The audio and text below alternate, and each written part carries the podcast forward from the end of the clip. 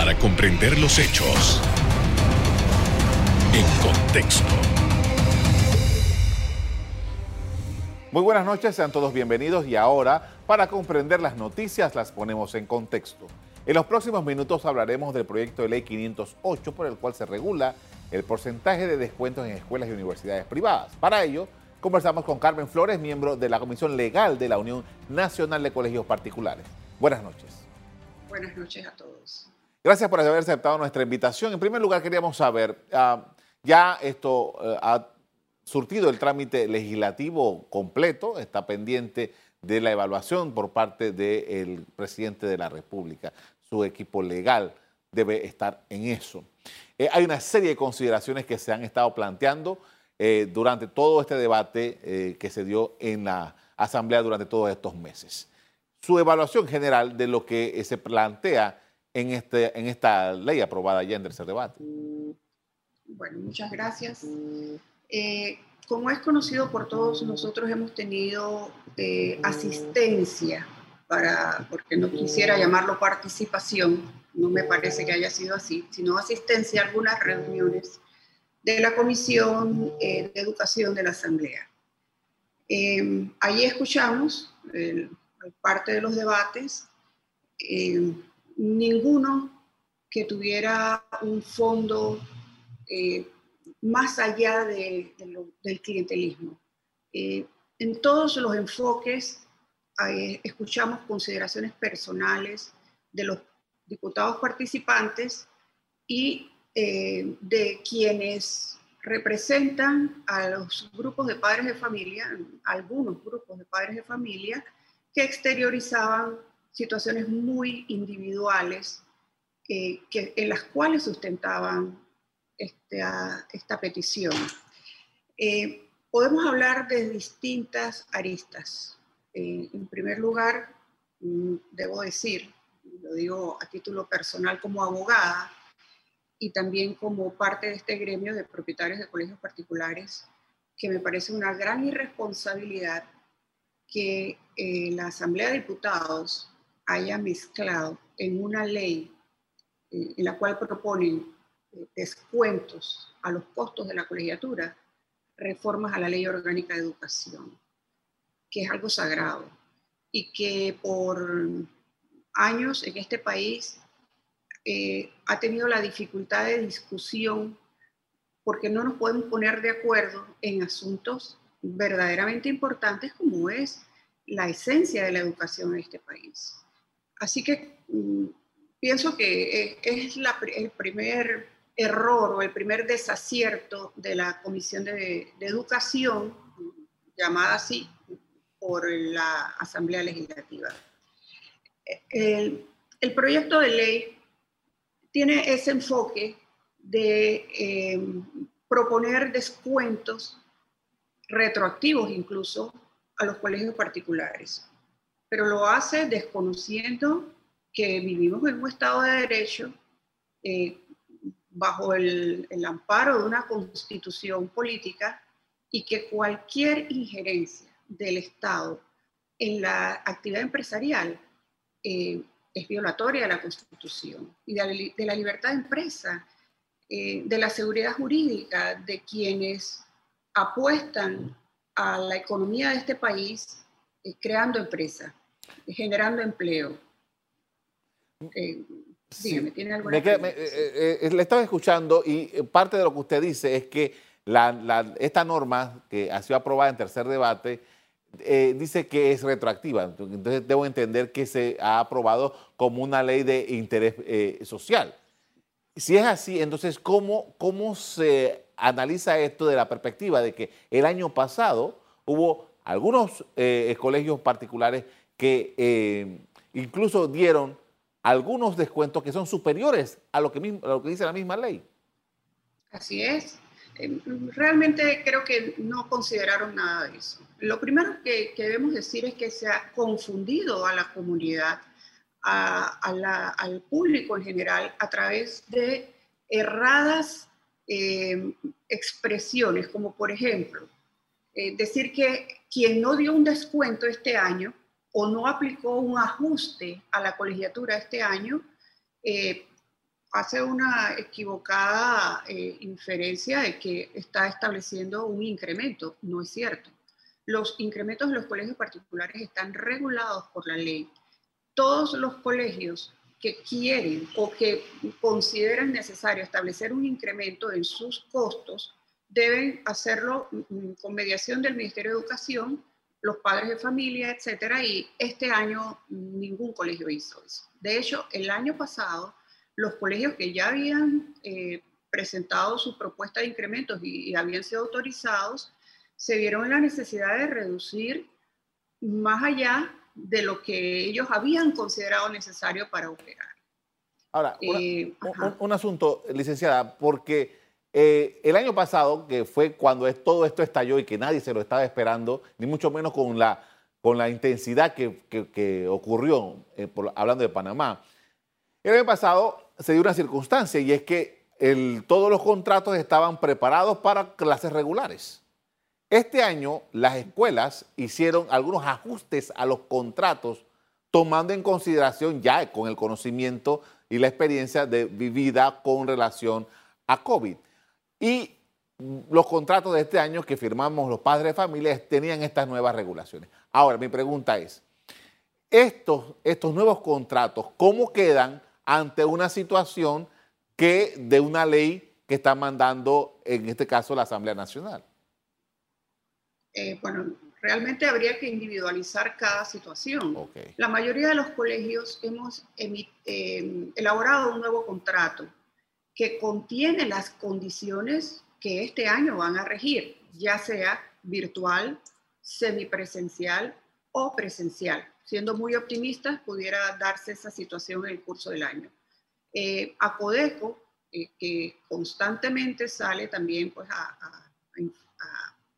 atacar a los colegios de distintas formas, eh, nos ha llevado a a la idea o ha llevado a la idea de que debe haber tres contratos o un contrato para cada situación. Como abogada no estoy de acuerdo con eso.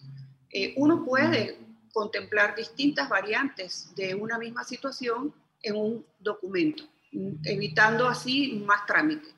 Digamos que el contrato contemple distintos eh, costos, no es necesario que así sea, pero digamos que lo, que lo pueda establecer o lo establezca así. Eh, ya, ese es el documento que va a vincularnos a usted y a nosotros, o sea, al padre de familia y al colegio, en una relación consensuada. Una vez ese contrato se ha firmado, se ha leído, usted ha tenido las opciones eh, para preguntar, para decidir, usted y yo, o sea, el padre de familia y el colegio, tenemos una relación en la cual no ha intervenido presión, eh, se ha celebrado en conocimiento, en libre albedrío. ¿Por qué debe venir el Estado a intervenir en eso, a regular eso? Sobre todo que, como usted bien ha dicho, nos encontramos en una situación conocida, distinta a la del año pasado, donde todos fuimos sorprendidos y todos actuamos en consecuencia de esa circunstancia. Eh, todos fuimos, con, eh, consideramos esa situación y eh, logramos acuerdos para sobrellevar lo que nos quedaba del año, de ese año atípico. Con esto vamos a hacer una primera pausa para comerciales. Al regreso, seguimos conversando sobre la regulación de los costos en la educación privada. Ya volvemos.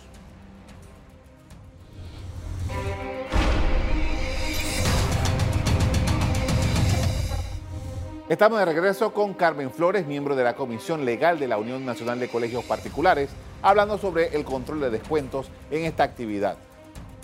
Queríamos saber, hay un debate que por lo menos en las redes sociales se está, se está profundizando y hay muchos comentarios de muchas personas en relación a esto. Y es el de que algunas, algunas ah, escuelas están, eh, han tenido ya por largo rato eh, eh, pidiéndole a los padres de familia una contribución que, eh, se entiende como donación para ingresar a determinados colegios en Panamá. Y hay un debate de que si esto es eh, voluntario o no es voluntario. ¿Cuál es la observación que hacen ustedes sobre este tema? Bueno, definitivamente es voluntario. Tan voluntario como es escoger el lugar donde usted desea que estudien sus hijos. Sí, eso es un hecho. Hay eh, de todos los rangos eh, de montos, algunos colegios lo llaman donación. Personalmente considero que no lo es. Es una, eh, una cuota de afiliación, igual que la puede usted considerar para entrar a un lugar, mm, a un club, a un lugar cualquiera. y usted decide si se adhiere o si toma esa opción porque tiene un interés especial en que su hijo entre a esa determinada eh, institución académica. Obviamente que eh, hay una contraprestación respecto a eso en cuanto al prestigio, a la infraestructura, a lo que ofrece esa, eh, ese centro de educación particular. De eso se trata. Usted como padre de familia tiene una cantidad de opciones. Usted escoge de acuerdo a su posibilidad económica y además de su expectativa. Cada quien tiene una expectativa distinta. Hay padres que prefieren estructuras deportivas. Es muy importante para ellos tener una estructura deportiva. Quieren que sus hijos eh, practiquen deportes de, de, alto impacto o deportes de cualquier especialidad. Hay otros que prefieren el inglés o el mandarín o, en fin, cada padre tiene eh, una expectativa respecto a la educación de sus hijos y sobre esa base y de su posibilidad eh, económica ubica ese centro particular. ¿Cuál es la totalidad de centros eh, particulares de enseñanza? Eh, no, no tengo esa cifra, creo que son más de 3.000. Okay. En todo el país. Entiendo, exactamente. Entiendo que hay áreas como San Miguelito, por ejemplo, donde sobrepasan con creces las opciones que ofrece la educación pública. lamentablemente. Volviendo a la situación de el la ley 508 que ha sido aprobada. Eh, esto, como ya dijimos anteriormente, ya está aprobado en tercer debate, está pendiente de la, de la sanción del presidente. ¿Cuál es la posición de ustedes frente a esto? Ustedes eh, se han acercado a la presidencia de la República para manifestarle algunas consideraciones respecto ya a, esta, a este punto en el que nos encontramos. Así es. Nosotros hemos preparado una nota para el presidente de la República. Eh, que contiene además nuestro, nuestras observaciones desde la perspectiva legal. Es, es un poquito llevar el mensaje de, em, no, yo no le llamaría advertencia, pero sí tengan en cuenta esto. Adicionalmente nos hemos asesorado con, con abogados especialistas en la materia constitucional porque eh, ante la eventualidad de que esto vaya más allá, nosotros tendremos que tomar acciones eh, ya pues a nivel, a nivel legal. Evidentemente se trata de, una ley que eh, si nace a la, vida jurídica, eh, pues tendría graves eh, señales de inconstitucionalidad, tendría pésimos mensajes para la inversión en este país en momentos en que lo que necesita este país es precisamente eso. Ahora, la, la ley, según lo que he leído, es temporal. Esta temporalidad, eventualmente, ya, si una vez que ya los diputados entran a legislar sobre eso, temporalidades también eventualmente podrían eh, legislar de manera permanente. ¿Cómo ustedes ven eso? Bueno, a mí me parece eso un poquito eh, no sé cómo llamarlo para no ser ofensiva, eh, no tiene pie ni cabeza. Eh, no, cuando uno habla de temporalidad tiene que establecer mm, eh, parámetros para determinar a qué se refieren con temporal. una ley extensa que pretende regular retroactivamente y además temas de gran trascendencia solamente para acomodar una posición de determinados diputados eh, definitivamente clientelista. O sea, yo estoy, eh, cuando uno escuchaba a los diputados, realmente no, no, había duda de que su mensaje era quiero ganar una eh, simpatía de un determinado público, porque no había un fondo eh, poner al, al, empresario o al capital frente a la población, estableciendo este tipo de controversias, no ayuda a la paz social. Y eso es lo que hay en el fondo de todo esto. Dentro de todo esto que, que, se ha venido hablando, hay algunas personas que dicen que, bueno, que es necesario tomar acciones para que no se produzca una situación en la que estudiantes de las escuelas eh, privadas tengan que salir de las escuelas y, e irse al sector público. Eh, realmente, yo quisiera saber la dimensión de esto. ¿Realmente estamos ante un éxodo, una estampida? ¿Qué es lo que realmente ha estado ocurriendo en este año lectivo 2021? Mire, están ocurriendo dos cosas. Sí hay un éxodo tremendo. Eh, yo creo que podemos estar hablando de un 30% o más. Eh, no sé cuánto de eso se vaya a deserción total, ojalá lo menos. Pero además estamos teniendo la alta morosidad que venimos cargando desde el año pasado. O sea, esto no es de, eh, venimos con, traemos ya una morosidad, hemos hecho acuerdos con los padres porque no es cierto que nosotros hemos cerrado las puertas a los padres y a los estudiantes, mucho menos. Hemos hecho acuerdos y sobre esos acuerdos ya hay morosidad. debe, tal vez lo que queremos transmitir es que no es tan fácil hacer empresa mm, como, como pudiera eh, hablarse solamente de ganancias. No, el empresario carga una gran responsabilidad en sus espaldas la de hacerle frente a todos los servicios públicos, a todos los acreedores y sobre todo a nuestros trabajadores, porque eh, el, trabajador en la educación no está sujeto al salario mínimo que sale, se regula cada dos años. Las tasas de salario son competitivas para poder tener lo mejor en educación. Nosotros tenemos que ser competitivos y sobre eso está la carga social que, eh, que está, eh, debe ir agregada al salario. Por esto vamos a hacer otra pausa para comerciales. Al regreso, seguimos conversando sobre el sistema educativo privado y las legislaciones aprobadas. Ya volvemos.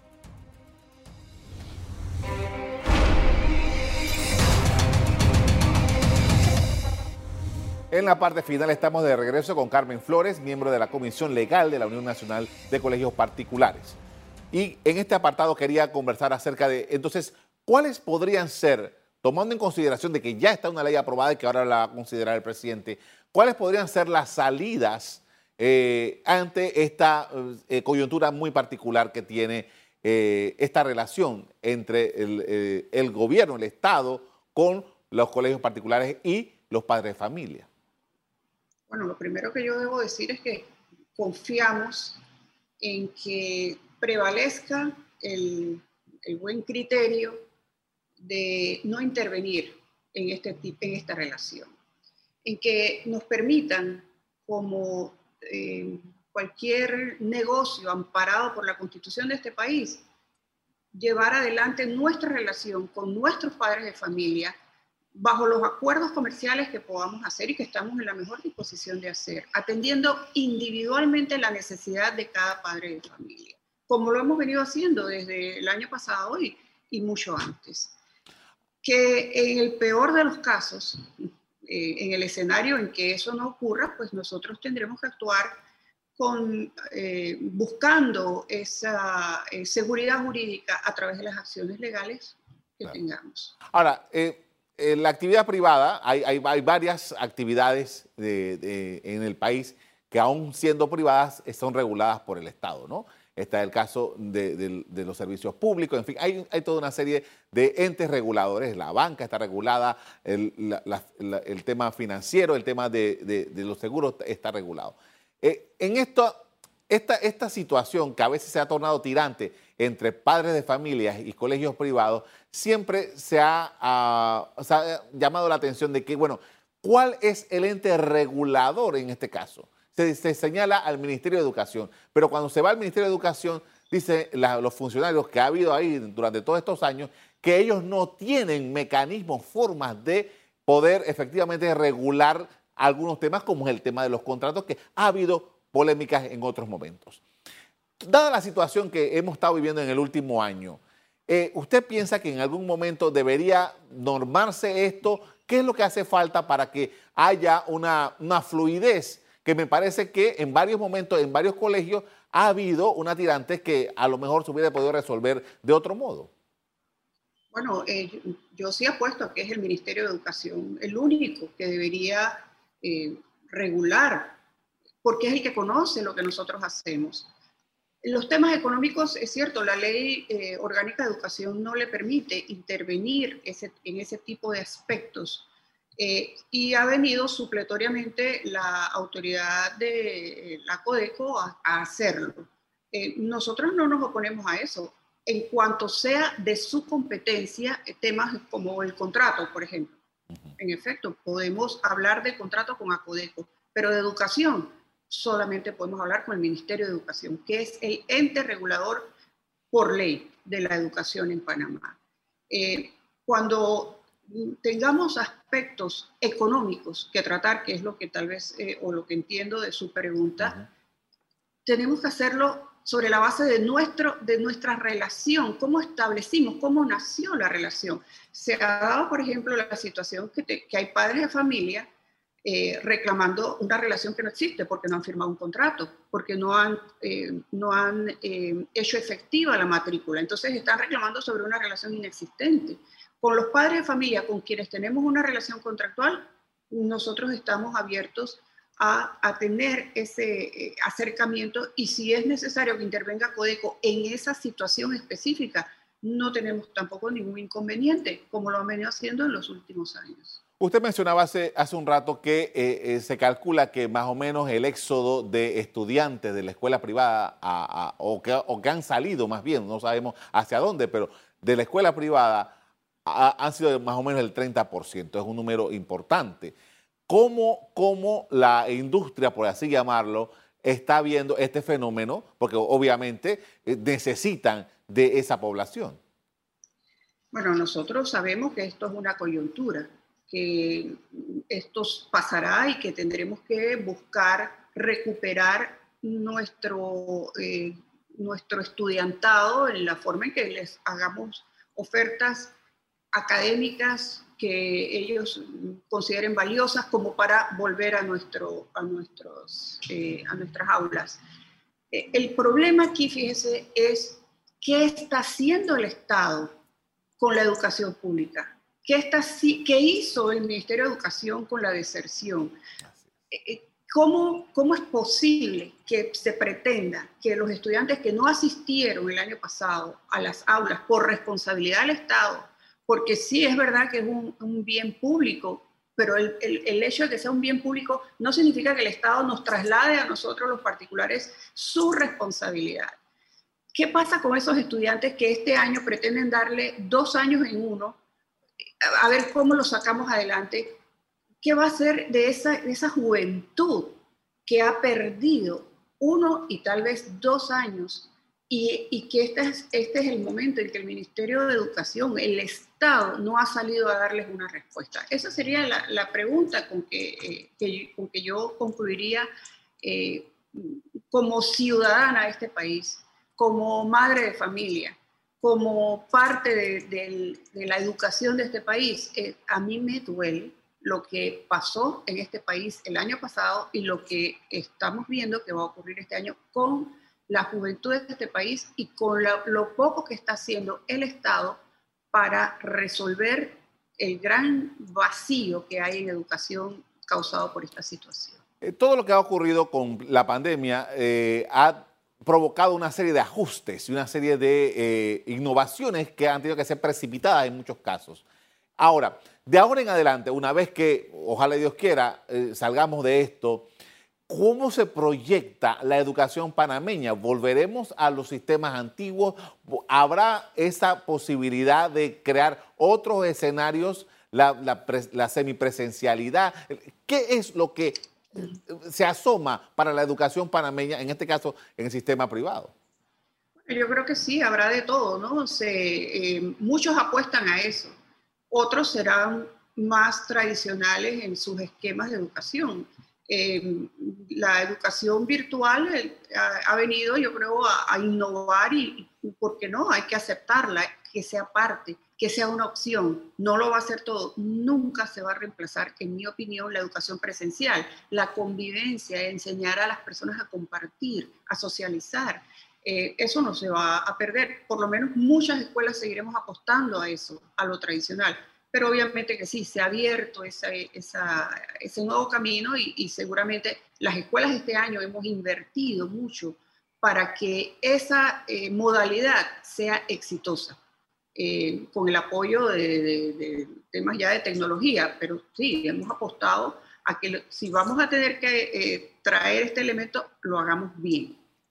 Le agradezco mucho por habernos acompañado esta noche con sus criterios acerca de esta polémica ley aprobada por la Asamblea. Muy amable. Con mucho gusto, gracias. Buenas noches. Buenas noches. El proyecto aprobado por la Asamblea establece una tabla de descuento que las escuelas y universidades con anualidad entre los 1.500 y 4.000 dólares deben descontar un 25%. Con anualidades de 800 a 1.499 dólares el descuento es de 20% y con anualidad menor a 800 dólares, el descuento es de 10%. Hasta aquí el programa de hoy. A ustedes les doy las gracias por acompañarnos. Y les recuerdo que si quieren volver a ver este programa, búsquenlo en el BioD de Cable Onda, en canales locales, ECO. Me despido invitándolos a que continúen disfrutando de nuestra programación. Buenas noches.